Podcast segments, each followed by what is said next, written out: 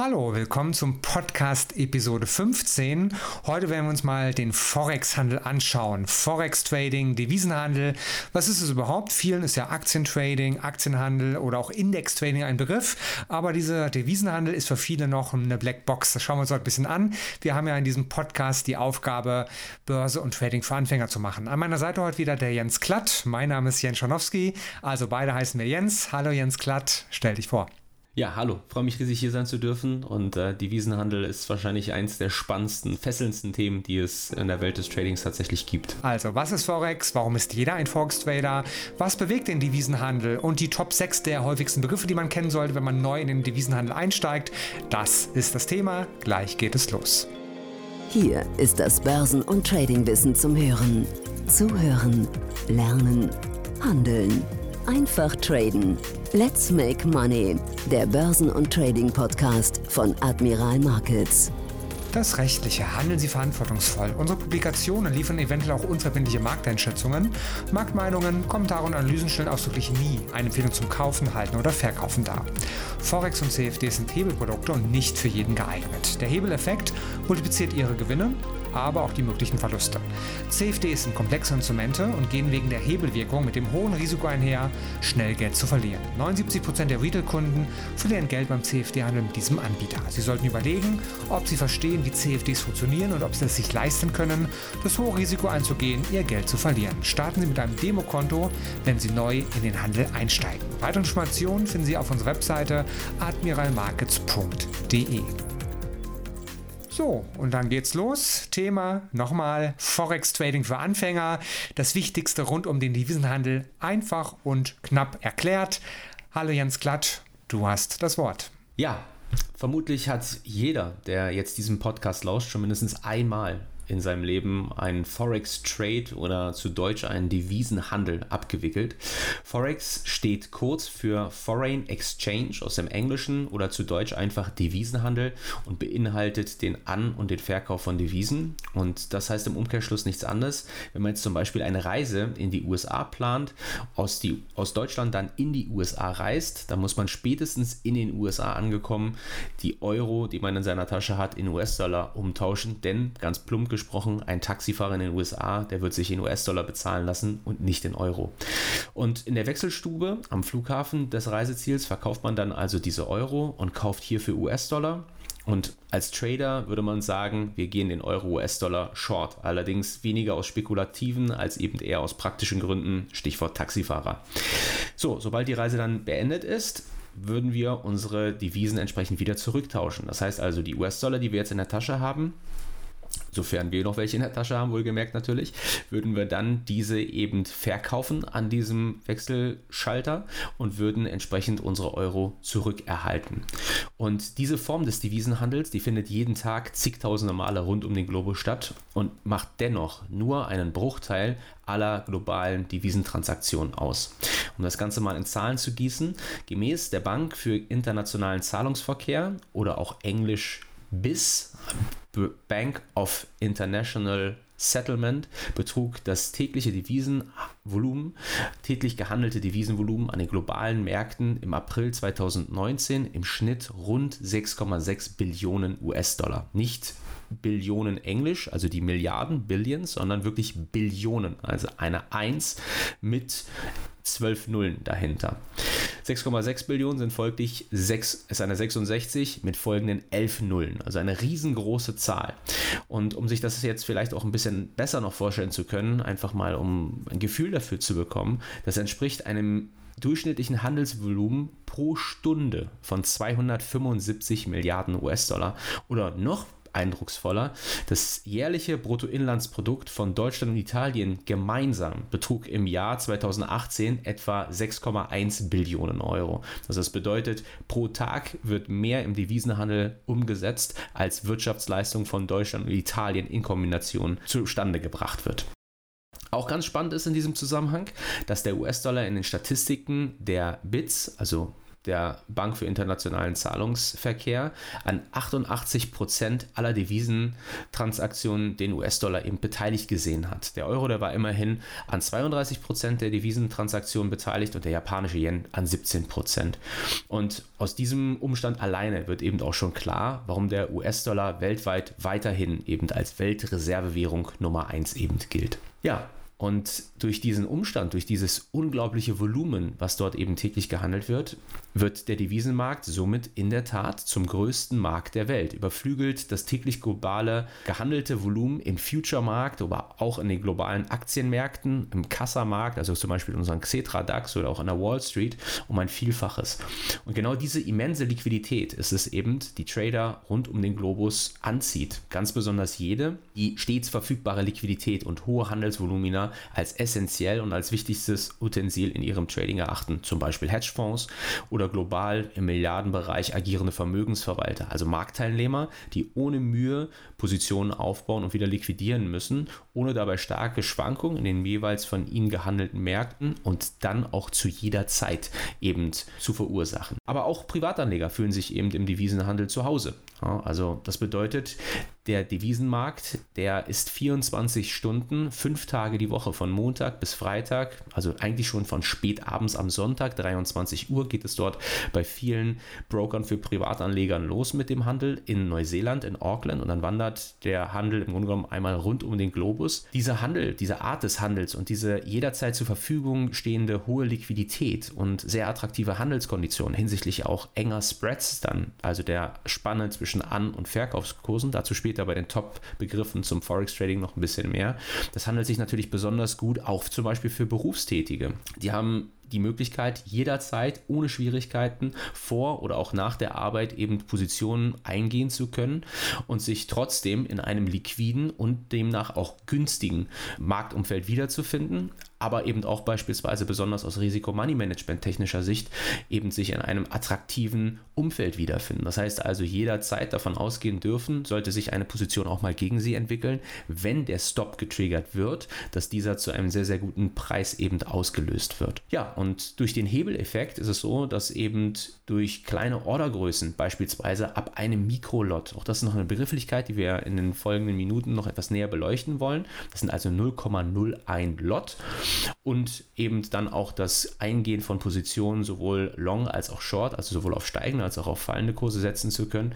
Dadurch ergeben sich eben Möglichkeiten, die eben zum Beispiel im Aktienhandel gar nicht gegeben sind, auch ausgehend von den kleinen Volumina, die man dann dort eben entsprechend bewegen kann. Ja, und um einen guten Startpunkt in den Devisenhandel zu haben, wollen wir im Folgenden eben tatsächlich mal einen Blick auf die Top 6 der Begriffe im Forex Trading werfen. Die Top 6, die ich gerade eigentlich schon angerissen habe mit dem Spread beispielsweise. Und genau auf diese wollen wir jetzt nochmal etwas näher schauen. Sie hören den Börsen- und Trading-Podcast von Admiral Markets. Wir sind der DAX 30-Spezialist in Deutschland. Wir sind Trader. Wir handeln in allen Börsenlagen, in steigenden und fallenden Märkten. Wir sind die Experten und unterstützen mit Wissensvermittlung, Know-how und dem richtigen Handelswerkzeug. Lernen Sie uns kennen. Willkommen bei Admiral Markets. Also, die Top 6 der Begriffe im Forex Trading lauten meiner Einschätzung nach zum einen Major. Also was ist denn ein Major-Währungspaar? Dem wird man sehr, sehr häufig konfrontiert. Und ähm, dieses Major ist pauschal gesprochen jedes Währungspaar, was gegen den US-Dollar gerechnet wird oder beziehungsweise das den US-Dollar beinhaltet, also jede Währung, die gegen den US-Dollar gerechnet wird.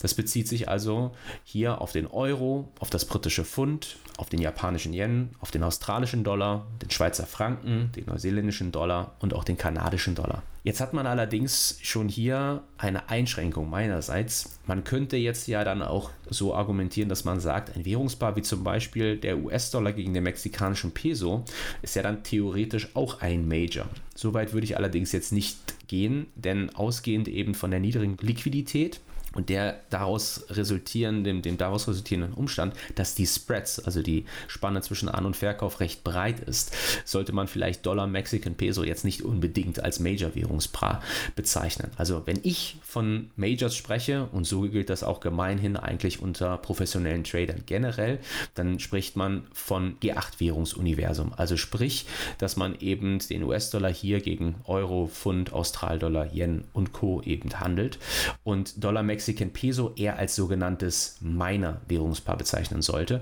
oder eben zum Beispiel auch sogenannte Crosses unter diese Minor-Regelung fallen. Also Minor-Währungspaare, anders als Major-Währungspaare, beinhalten den US-Dollar nicht und betreffen dann zum Beispiel euro-japanischen Yen oder britisch Pfund gegen den Australdollar, die dann eben hier unter diese Bezeichnung fallen. Ich würde vielleicht noch ergänzen, dass natürlich genau wie Mathematiker auch die Trader faul sind und natürlich Abkürzungen geläufig sind.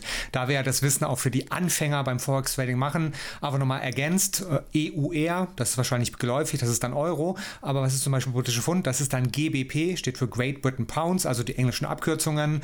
Schweizer Franken ist dann CHF, Neuseeland-Dollar ist NZD, japanische Yen ist JPY und kanadischer Dollar ist CAD. Und dann halt immer die Kürzel dazwischen, also Euro, US-Dollar wäre EUR, USD. Muss man auch einmal erst wissen, wenn man Anfänger ist und hiermit sind Sie informiert. Kommen wir zum zweiten Begriff, das ist der Spread. Ja, Spread haben wir jetzt schon diverse Male eben äh, thematisiert. Nochmal ganz konkret. Gerade dieser ja, Begriff ist essentiell, wenn es ums Thema Trading generell geht und ganz besonders eben auch im Forex-Bereich. Es bezeichnet die Differenz zwischen Geld und Briefkurs oder Bid und Ask. Also diese Differenz, die man dann in seiner Handelsplattform dort im MetaTrader eben erkennen kann bei Admiral Markets. Und die Weite des Spreads, das ist das, wo es dann wirklich spannend wird. Diese Weite des Spreads hängt von der zur Verfügung stehenden Liquidität im gehandelten Währungspaar ab. So ist zum Beispiel der Spread im Euro-US-Dollar, also EUR-USD, dem global am am meisten gehandelten und auch somit liquidesten Währungspaar gegenüber anderen Majors sehr eng. Also das bedeutet etwas anders formuliert. Wenn wir uns den Euro zum US-Dollar anschauen, dann sollte der Spread im Bereich liegen zwischen 0,2 bis 0,3 Pips. Man sagt dann Raw, also das ist der rohe Spread, den man eben sieht. Und da gibt es jetzt verschiedene Möglichkeiten. Es gibt zum einen, ich nenne sie immer gerne die All-In-Lösung. Die All-In-Lösung, die hat dann einen Spread, der liegt ein bisschen höher. Da sind wir nicht mehr bei 0,2, 0,3 Pips, sondern dann sind wir bei 0,8, 0,9 Pips. Da hat der Broker dann im Grunde genommen die Kommission schon in den Spread eingerechnet.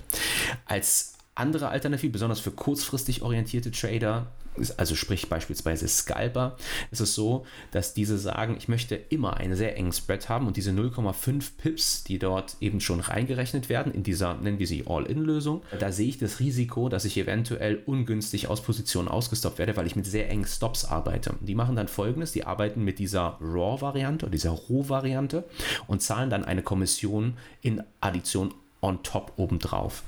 Und ähm, so kann es da zu Unterschieden kommen, aber alles in allem wird man feststellen, dass der Euro-US-Dollar in diesem Major-Währungsuniversum den engsten Spread ausweist. Gleiches gilt dann aber auch recht zügig schon für Dollar, japanischen Yen oder eben auch für Pound Sterling, also für britisch Pfund gegen den US-Dollar beispielsweise. Übrigens auch bezeichnet als Cable. Ganz interessant, da gibt es ganz interessante Geschichten zum Beispiel zu. Wie kommt diese Bezeichnung Cable zustande? Ähm, das geht zurück auf die erste Atlantik-Verbindung ähm, zwischen Großbritannien und den USA, die über ein Kabel stattgefunden hat, Anfang des 20. Jahrhunderts.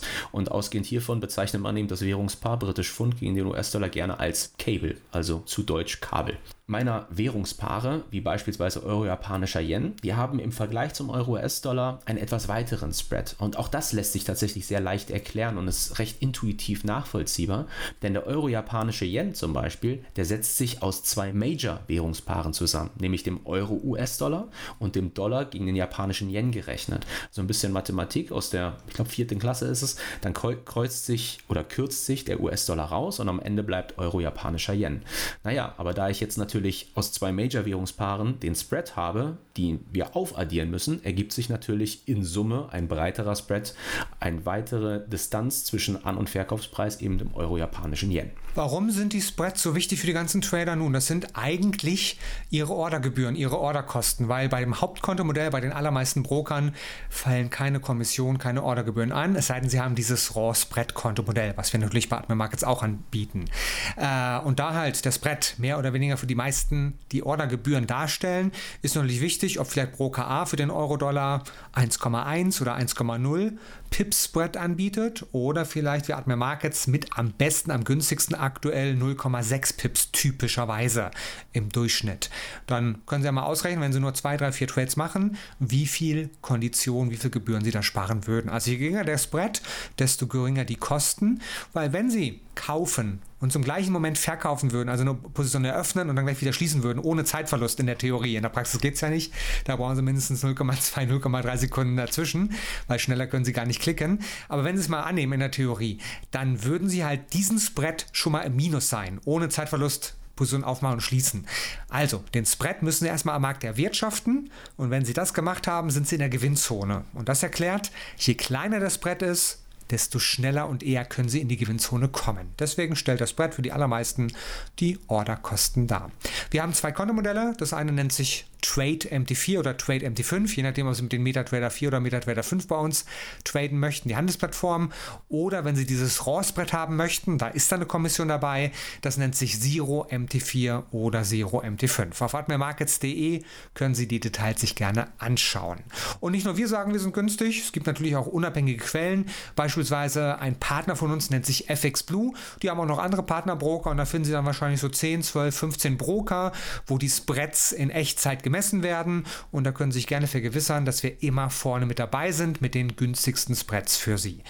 Vielleicht kann der Jens Klatter noch ein bisschen mehr zu erzählen. Ja, ich muss an der Stelle ganz ehrlich gestehen, äh, dass ich, dass ich ähm, äh, begeistert wirklich. Also ich kenne Admiral Markets schon sehr lange als Trader natürlich und Admiral Markets war mir immer als der DAX-Experte bekannt, aber ähm, dann eben diese externen Portale, auf die wird man dann mal aufmerksam gemacht und dann kommen eben tatsächlich auch mal Leute zu dir und sagen, sag mal, welchen Broker würdest du denn im Bereich Devisen empfehlen? Und ähm, dann habe ich in diesem Zusammenhang immer eine sehr objektive Herangehensweise. Ich sage, das mache ich abhängig eben von diesem Spread, weil er die, die entsprechenden Kosten für den Trade beinhaltet, in Addition natürlich zu eventuellen Kommissionen, die obendrauf eben noch anfallen. Und ähm, in diesem Zusammenhang verweise ich dann eben tatsächlich auf solche Drittanbieter-Webseiten, die das unabhängig voneinander machen. Und ähm, da kann man die Broker miteinander vergleichen. Und äh, ja, in der Tat ist es so, wenn man jetzt Admiral mit anderen Brokern vergleicht, dann wird man erstaunterweise feststellen, also mir war es tatsächlich gar nicht so bewusst, also ich ging schon davon aus, dass es sehr attraktiv sein wird, aber dass es so attraktiv ist, Admiral ist wirklich einer der, eventuell muss man auch hier sagen, der günstigste Broker ausgehend vom Spread. Und äh, solche externen Webseiten, da kann man sich tatsächlich vergewissern, kann man das selbst eben anhand real gezogener Daten aus dem Devisenhandel kann man sich das ähm, eben auch anschauen. Und eben dann muss man sagen, nicht nur DAX-Experte, sondern auch FX-Experte im deutschsprachigen Markt mindestens, eventuell sogar global. Kommen wir zurück zu den Top 6, beziehungsweise der dritte Begriff, die dritte Begrifflichkeit, die ganz wichtig ist, Long und Short oder Buy und Sell oder Bid-Ask oder auch Geld- und Briefkurs. Auch das hatten wir im Zusammenhang gerade mit den Spreads schon mal eingeworfen. Auch im Devisenhandel gibt es natürlich Long und Short. Also kauft man zum Beispiel Euro-US-Dollar, wie gerade eingehend eben ähm, illustriert an diesem Beispiel, wo man zurückfliegt aus den USA nach Europa, wo wir eben in den USA den Taxifahrer mit US-Dollar bezahlen und hierzulande eben mit Euro, dann ist man eben im Falle Euro-US-Dollar, den man gekauft hat, ist man den Euro-Long Long und zeitgleich den US-Dollar Short. Und in diesem Zusammenhang ganz wichtig, beim Devisenhandel handelt es sich um ein Tauschgeschäft. Das heißt also, bin ich eine Währung Long, dann nur im entsprechenden Umfang gegen eine andere Währung, die ich Short bin und im übertragenen Sinne diese eingetauscht habe. Das ist extrem spannend. Dann kann man auch sehr, sehr interessante Anekdoten daraus schließen. Zum Beispiel Euro-Schuldenkrise. Da ging es ja dann immer darum, dass man ähm, diejenigen, welchen die den Euro sehr skeptisch beäugt haben, immer noch skeptisch beäugen, gerne ja als Spekulanten bezeichnet hat. Und äh, diejenigen, welchen die den Euro eben verkauft haben. Das Spannende ist aber, dass man natürlich dann aus dieser Überlegung sagen könnte, dachte, Moment mal, wenn ich den Euro doch jetzt hier short bin und auf den Verfall des Euros spekuliere, dann muss ich ja dagegen eine Währung gekauft haben, den Euro gegen diese eingetauscht haben, wo ich dann eigentlich diese Währung long bin und da bin ich dann plötzlich doch der Investor. Also mal angenommen, ich wäre ein Euro US-Dollar short, habe den Euro gegen US-Dollar verkauft, dann bin ich im Euro ein Spekulant und zeitgleich im US-Dollar ein Investor. Das ist eine ganz witzige ähm, Ironie, die daraus so resultiert. Aber auf jeden Fall, eins sollte man sich merken, bei der Platzierung eines Trades, ob long oder short, man nimmt die Position immer in Bezug auf die Basiswährung ein. Die Basiswährung, das ist die erstgenannte Währung. Also im Euro-US-Dollar zum Beispiel bezeichnen wir den Euro als die Basiswährung, den US-Dollar eben als Gegenwährung. Und das bedeutet, wenn man jetzt also ein Währungspaar kauft, also long geht, dann kauft man eben diese erstgenannte Währung, die Basiswährung, und das tut man zum sogenannten Briefkurs. Während man eben auf der Kehrseite, wenn man ein Währungspaar verkauft, also wenn man zum Beispiel in Euro, US-Dollar short geht, dann verkauft man diese Basiswährung gegen die letztgenannte Währung, also die Gegenwährung zum Geldkurs. Und jetzt wird es so ein bisschen spannend aus gehirnakrobatischer Sicht, möchte ich was sagen. Man könnte nämlich auch sagen, dass man diese Gegenwährung gegen die Basiswährung zum Geldkurs kauft. So könnte man das auch argumentieren, aber ich glaube, das ist dann vielleicht doch ein bisschen arg verwirrend. Also, aber aus welcher Richtung auch immer man sich Geld und Briefkurs nähert, wie bereits gesagt, der Spread, das ist die Differenz zwischen Geld und Briefkurs und das sind die Kosten, die man pro Trade hat. Dann kommen wir zum vierten Begriff in diesen Top 6, das ist der PIP eine Begrifflichkeit, die im Devisenhandel immer wieder auftaucht. Und diese Angabe des Spreads erfolgt eben in Pips. PIP ist die Abkürzung für Point in Percentage. Und das ist die sogenannte Basiseinheit im Devisenhandel, in welcher eben die Veränderung eines Währungspaars angegeben wird. Und es entspricht der vierten Stelle rechts von der Dezimalen, also der vierten Nachkommastelle. Was jetzt ganz spannend ist, ist tatsächlich, dass einige Trader auch noch dem Gedanken unterliegen, dass sie sagen, der PIP ist die kleinste Veränderung, der ein Währungspaar unterliegen kann. Aber wenn man bei Admiral Markets ganz genau hinschaut, da kann man im MetaTrader sich auch den Spread anzeigen lassen und dann wird man eben feststellen, wie auch gerade schon gesagt, der liegt bei 0,1, 0,2, 0,3 in dieser Zero-Variante oder in der Raw-Spread-Variante, 0,6 eben in der Trade-Variante und der schwankt aber offensichtlich nicht in Pips, sondern in Komma Pips. Und dieser Komma Pips ist tatsächlich die sogenannte Pipette. Also das bedeutet, die kleinste Veränderung ist tatsächlich hier die Komma Pip Variante, also die Pipette, die Bewegung eben nochmal rechts eine Stelle von der Dezimalen im Zusammenhang mit einem Währungspaar die fünfte Nachkommastelle in der Tat. Ich würde gar nicht sagen, dass das ein Fehler ist, sondern es veraltet, weil bis vor acht, zehn oder zwölf Jahren war es für die normalen Privatkunden gar nicht möglich, äh, Devisen zu handeln mit der fünften Nachkommastelle, so der fünften präzisen Stelle, sondern da haben alle nur Angebote bekommen, die auf Viererstellen gepreist haben. Und damals war es halt richtig, also historisch vielleicht ein bisschen überholt. Einige Broker haben immer nur noch Kursstellung bis auf die vierte Stelle viele, viele, wir natürlich auch, haben auf die fünfte Stelle. Also ein bisschen modernere Möglichkeiten.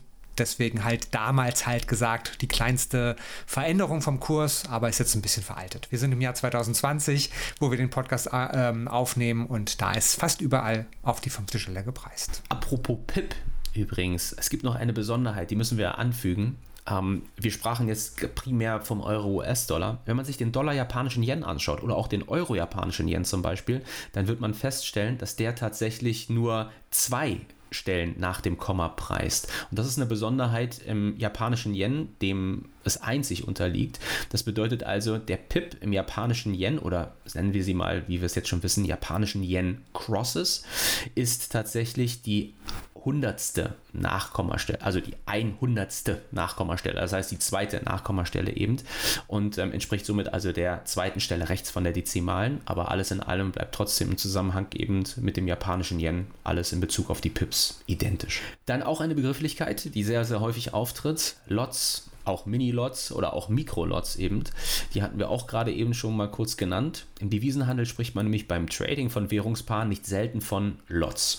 Und gemeint ist damit eine 100.000er Einheit, aus welcher sich dann eben folglich Mini- und Mikro-Lots ergeben. Also Mini-Lot folglich ist 10.000 Einheiten der jeweils gehandelten Währung oder beziehungsweise des jeweils gehandelten Währungspaars und der Mikro, das ist eben 1000 Einheiten.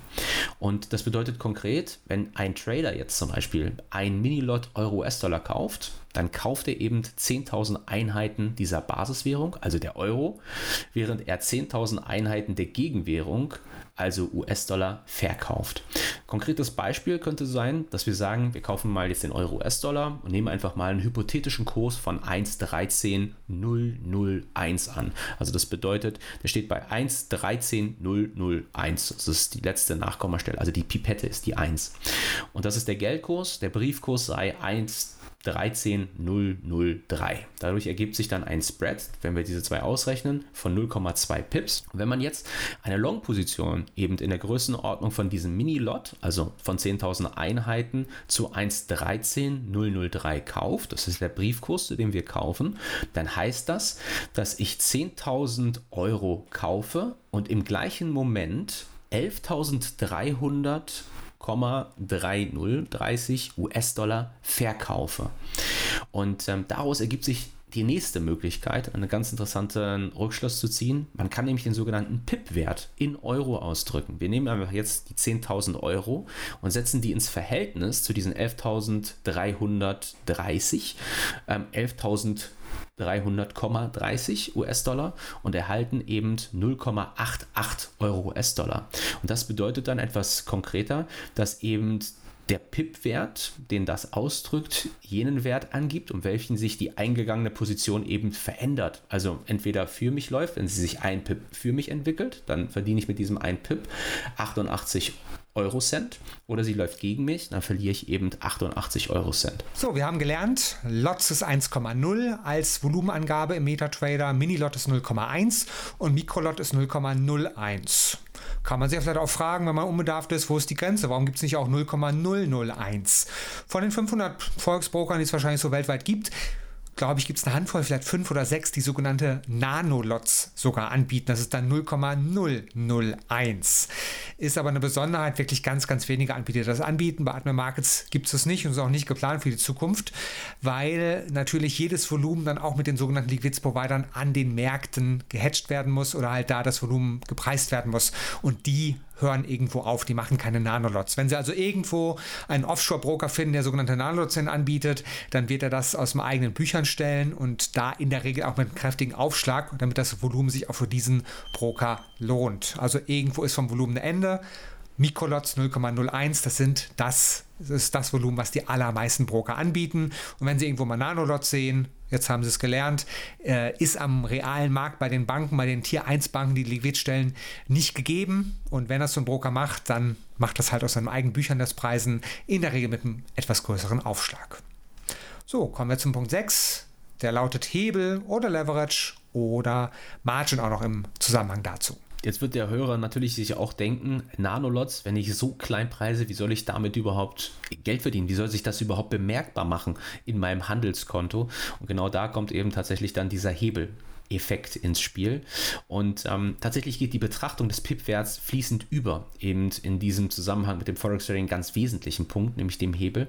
Ganz Einfach bedeutet Hebel oder auch Hebeleinsatz, dass der Trader mit weniger Kapital mehr Kapital am Devisenmarkt bewegen kann. Also in diesem Zusammenhang stellen wir uns einfach mal vor, dass wir einen Euro-US-Dollar-Trade eingehen, den Euro-US-Dollar wieder kaufen und hier drei Mini-Lots eben tatsächlich eingehen. Das bedeutet also, wir kaufen den Euro hier und davon 30.000 Einheiten und dann wird man feststellen in seinem MetaTrader, dass ich dafür aber nur 1000 Euro meines Handelskapitals eben bei Admiral Markets, bei meinem Broker als Sicherheitsleistung oder eben als Margin hinterlegen muss. Und daraus ergibt sich dann eben dieser Hebel von 1 zu 30. Denn um diese 30.000 Euro im Markt zu bewegen, muss ich eben nur 1000 Euro meines Handelskapitals hier als Sicherheitsleistung hinterlegen. Habe dann einen Hebel, wie gesagt, von 30 oder eben von 1 zu 30. Jetzt ist allerdings ein ganz wichtiger Punkt in dem Zusammenhang. Auf den ersten Blick schaut das natürlich verlockend verlockend aus und birgt enormes Gewinnpotenzial, aber der Hebel ist eben ein zweischneidiges Schwert, wirkt in beide Richtungen und das eben bedeutet nichts anderes, als dass ich nicht nur enorme Gewinnchancen aber eben auch potenziell enorme Verlustchancen habe, wenn ich mein Risiko nicht adäquat manage. So, eine ganz wesentliche Frage ist natürlich, die jetzt kommt, wer bewegt eigentlich den Devisenmarkt? Also wer sind eigentlich die Spieler im Devisenmarkt? Sind das wirklich nur Privatanleger oder sind da nicht auch noch ganz andere Parteien beteiligt? Und in der Tat, Privatanleger machen mittlerweile einen substanziellen Betrag eben oder Volumen aus ähm, im täglich gehandelten Devisenmarkt und dem Volumen, was dort generiert wird. Aber nichtsdestotrotz sprechen wir dort von einer Größenordnung zwischen 15, vielleicht maximal 20 Prozent. Und das ist schon sehr großzügig meinerseits. Die größten größten Spieler sind eben in der Tat Banken, Hedgefonds, Unternehmen aber auch beispielsweise. Und genau auf diese wollen wir nochmal einen tieferen Blick werfen. Also erstmal ganz wichtig ist, dass der Devisenmarkt anders als klassischer Aktienhandel primär außerbörslich abgewickelt wird über den sogenannten Interbankenmarkt. Und das bedeutet etwas konkreter, dass eben im Gegensatz zu Aktien oder auch Future-Börsen CME in den USA beispielsweise oder auch hierzulande die Eurex, also zentralisierten Orten, wo jede Transaktion aufgezeichnet wird, also zu welchem Preis wird wie viel Umsatz getätigt, bedeutet außerbörslich, also auch bekannt als Over-the-Counter oder OTC oder OTC, dass es eben diesen zentralen Ort nicht gibt, wo die Transaktionen aufgezeichnet werden. Das heißt, die Kursaggregation, die Kurse, die man hier eben entsprechend dann bei sich auf dem Bildschirm sieht, die findet dezentral statt und zwischen den jeweiligen Parteien, die die jeweiligen Devisentransaktionen eben tatsächlich dann miteinander eingehen. Und in diesem Zusammenhang ist es so, dass äh, das klassische Bild, was man vielleicht aus alten Filmen, Wall Street fällt mir jetzt ein, wo dann der Broker da sitzt und eben mit dem Kunden telefoniert und für den eine bestimmte Position aufbaut, meistens in Aktien, dass das heutzutage heutzutage im Devisenhandel trotz aller elektronischen Fortschritte, die gemacht worden sind, immer noch sehr üblich ist. Also mal angenommen, du hast ein großes Unternehmen und du musst eine Milliarde Euro gegen US-Dollar zum Beispiel tauschen. Sagen wir mal, weil du als europäisch ansässiges Unternehmen planst, ein Unternehmen in den USA zu kaufen. Dieses Unternehmen in den USA will mit US-Dollar bezahlt werden oder beziehungsweise du erwirbst es in US-Dollar. Bedeutet also etwas anders formuliert, ich brauche jetzt ja irgendwo dann entsprechend die US-Dollar im Gegenwert. Und diese eine Milliarde, dieses große Volumen, was jetzt natürlich im Verhältnis zu den 6,6 Billionen wiederum verhältnismäßig klein ist, aber einfach nur des Beispiels willen, diese besorge ich mir dann eben über beispielsweise eine Bank. Also meinen entsprechenden Prime Broker, sagt man auch zum Beispiel, die ich dann eben anrufe und sage, pass mal auf, ich brauche hier eine Milliarde US-Dollar. Hier hast du den entsprechenden Gegenwert. Welchen Preis kannst du mir denn eben tatsächlich machen? Das hört sich sehr stark vereinfacht an, aber man wäre erstaunt, wie in Anführungsstrichen rückständig eben tatsächlich große Geldhäuser in diesem Bereich im Devisenhandel tatsächlich noch sind. Also für uns auf den ersten Blick rückständig, aber nichtsdestotrotz, wie persönlich diese Transaktionen eben tatsächlich noch stattfinden. Also kommen wir mal ganz kurz zu den Hauptspielern im Devisenhandel, die eben fortwährend Geld, Briefkurse stellen. Banken hatten wir jetzt schon genannt, Unternehmen hatten wir genannt, aber natürlich auch Notenbanken, spekulativ agierende Hedgefonds, Pensionsfonds zum Beispiel, die Währungsrisiken eben entsprechend absichern müssen, aus ihren Büchern bekommen wollen, regionale Banken. Und ähm, ja, dann haben wir eben natürlich auch klassische Privatanleger in diesem Bereich. Wir wollen mal auf die Banken zunächst blicken. Ganz interessant, rund 65 Prozent des täglich global gehandelten Volumens im Forex Trading, also im Devisenhandel, wird von zehn Banken und Hedgefonds bzw. Hochfrequenzfirmen gehandelt, wobei hiervon alleine rund 40 Prozent oder etwas weniger als ähm, zwei Drittel eben auf diese Top 5 in diesem Bereich entfallen. Und diese Top 5 sind dann JP Morgan, Deutsche Bank, Citigroup und jetzt kommt ein neuer Spieler in diesem Bereich, der hätte vor zehn Jahren noch keine Rolle gespielt. In der Tat gibt es den erst seit 2015. Stichwort Hochfrequenzhandel und dieser zunehmende Einfluss ist XTX Markets und die UBS, also die Schweizer große Bank. Und das sind eben die klassischen, die großen Spieler im Devisenmarkt, die da eben eine Rolle spielen. Ganz wichtig, auch im aktuellen Umfeld natürlich Zentralbanken, also Euro Europäische Zentralbank, die EZB, auch die FED, die SNB zum Beispiel, die einen enormen Einfluss natürlich am Interbankenmarkt haben oder generell auch im Devisenhandel eben haben und nicht unterschätzt werden sollten. Der Hauptfokus von Zentralbanken ist allerdings jetzt nicht der, dass man versucht, Profite zu erwirtschaften oder sich spekulativ zu positionieren, sondern es sind primär die geldpolitischen Interessen von Regierungen, die eben hier eine Rolle spielen und dann entsprechend durch Zentralbanken im Devisenmarkt umgesetzt und auf den Weg gebracht werden.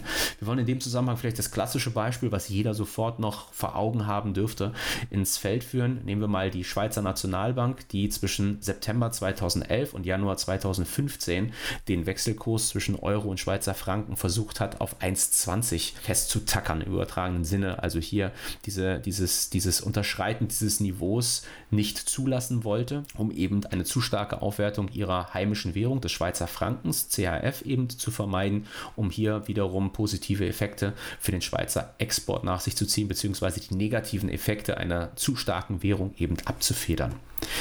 Ja, und dann noch ganz spannend, Unternehmen, die agieren ganz tatsächlich nie spekulativ am Markt, sondern haben primär absichernde ähm, Motive, sich am Devisenmarkt zu positionieren. Stellen wir uns in dem Zusammenhang einfach mal ganz plump einen japanischen Automobilhersteller vor, der einen Großteil seiner Fahrzeuge in den USA absetzt und er möchte natürlich eine solide Kalkulationsgrundlage haben, ausgehend von welcher er entsprechend sein Unternehmen hier führt.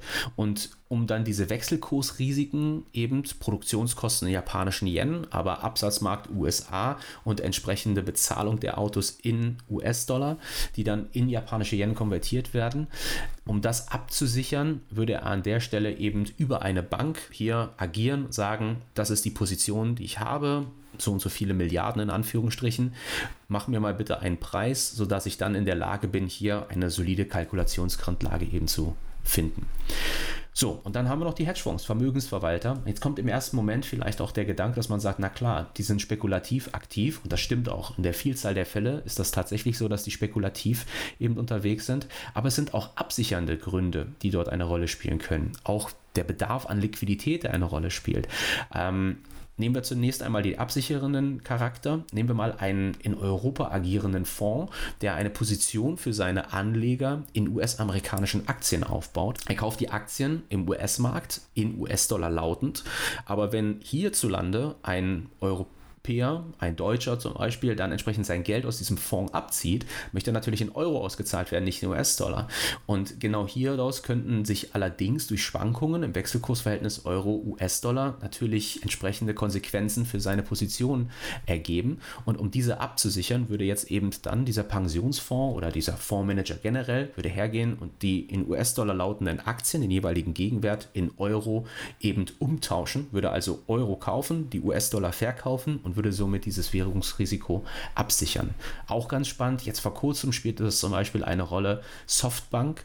Das war einer der auch Geldgeber und im Bereich Wirecard investierenden Unternehmen die sind jetzt nicht zwangsläufig durch Wirecard in Schieflage geraten oder beziehungsweise in Liquiditätsengpässe, aber die haben eine sehr, sehr große im Milliardenbereich lautende Position in T-Mobile-Aktien, haben die ähm, hier in US-Dollar lautend, haben die absichern müssen beziehungsweise abstoßen wollen und hatten jetzt einen großen Bedarf, ähm, aber das ist nicht großer Bedarf, aber die hatten einen großen Bestand an US-Dollar, benötigten aber japanische Yen und mussten diese natürlich dann auch umtauschen. Und dadurch kommen natürlich entsprechend kurzfristig mindestens entsprechend entsprechende Bewegung im Devisenmarkt zustande, die der ein oder andere dann doch recht interessant findet und sich die Frage stellt, was oder wer ist dort jetzt wahrscheinlich im Hintergrund gerade aktiv und bringt diesen starken Trend in die eine oder andere Richtung eben auf den Weg.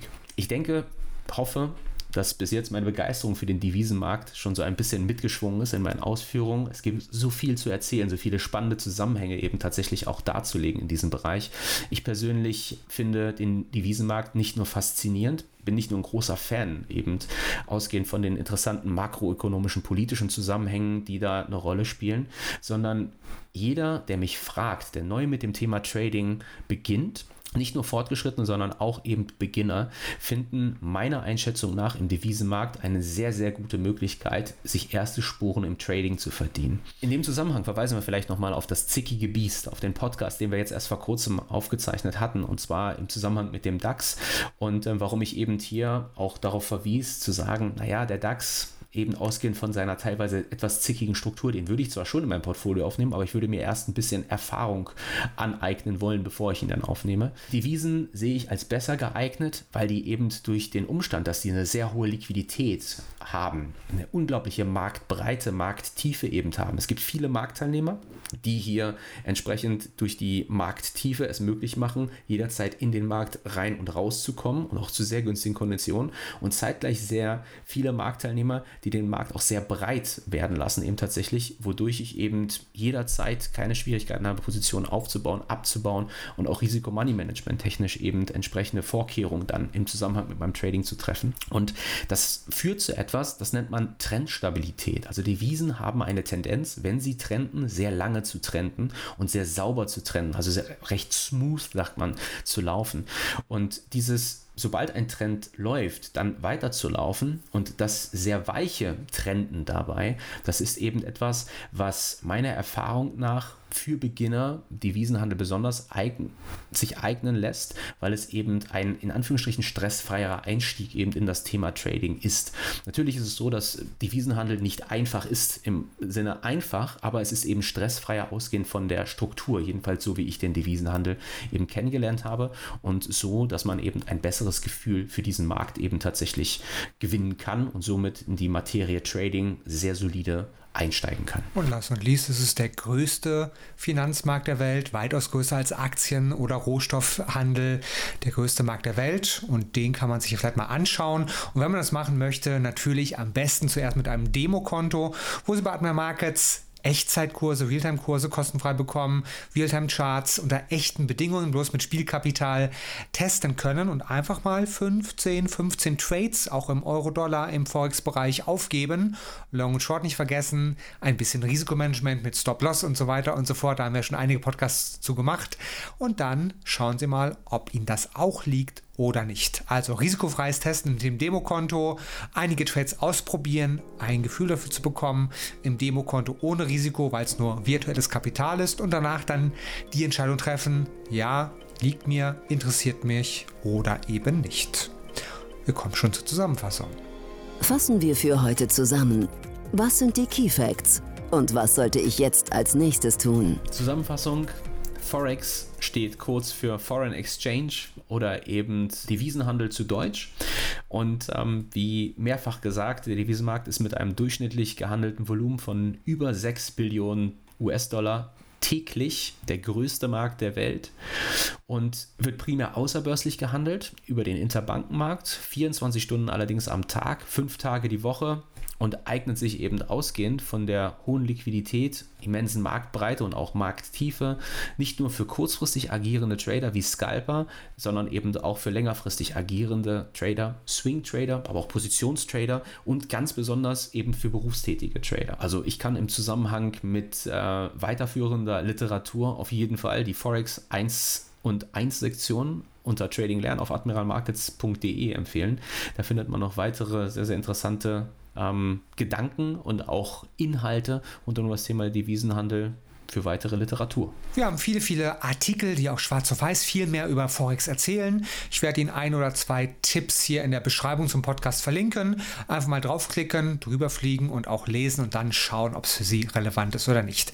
Egal, was Sie traden möchten, ob es die klassischen Aktien sind ohne jeden Hebel, ob es Aktien CFDs, Long und Short, also beide Richtungen mit einem kleinen überschaubaren Hebel sein soll, oder die Indizes wie DAX und DAO oder eben Forex wie Euro, Dollar und Co. Alles finden Sie bei Admiral Market. Markets. Admirmarkets.de ist Ihr Ausgangspunkt und da können Sie sich weitergehend informieren. Ich sage herzlichen Dank. Das ist Podcast Nummer 15 mit Jens Klatt und Jens Schonowski. Podcast Nummer 16 folgt ganz bald. Und wenn Sie weitere Fragen haben, der Kundenservice in Berlin steht natürlich auch noch zur Verfügung. Oder, das ist unser Tipp, schon zweimal erwähnt heute, ein Demokonto, um es da einfach mal auszuprobieren. Und dann kriegt man ein Gefühl, ob es etwas für einen ist oder nicht. Du hast das Schlusswort, Jens.